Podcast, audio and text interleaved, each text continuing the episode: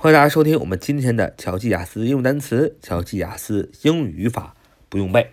欢迎加入我们的 QQ 学习交流群：九八三九四九二五零九八三九四九二五零。我们今天来学几个单词，这个单词是名词，redemption，redemption，redemption，redemption，r e d e m p t i o n，r e d e m p t i o n。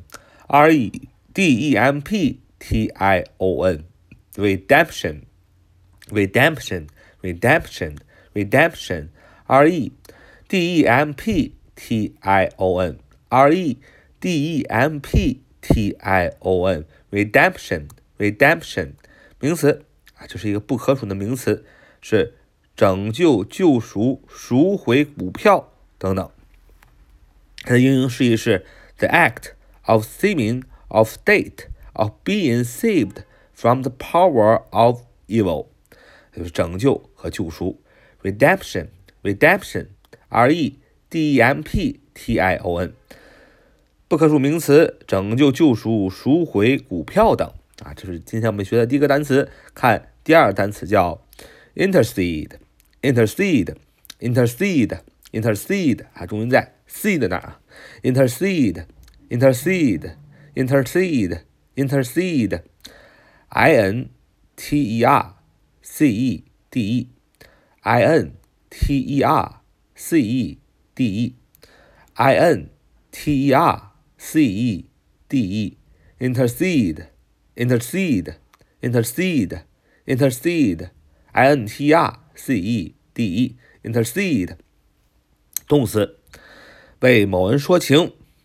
向某人求情，就是为某人说情啊。intercede，intercede 就是动词，为某人说情，向某人求情。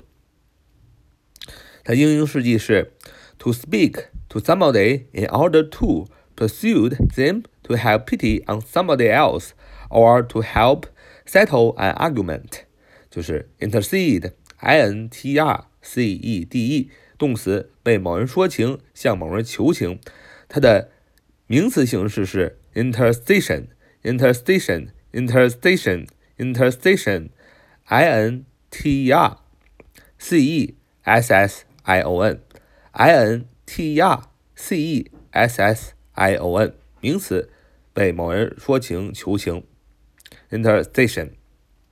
好，这是我们今天所学的这三个单词。第一个单词。redemption redemption r e d e m p t i o n 名词，这是个不可数名词，拯救、救赎、赎回股票等。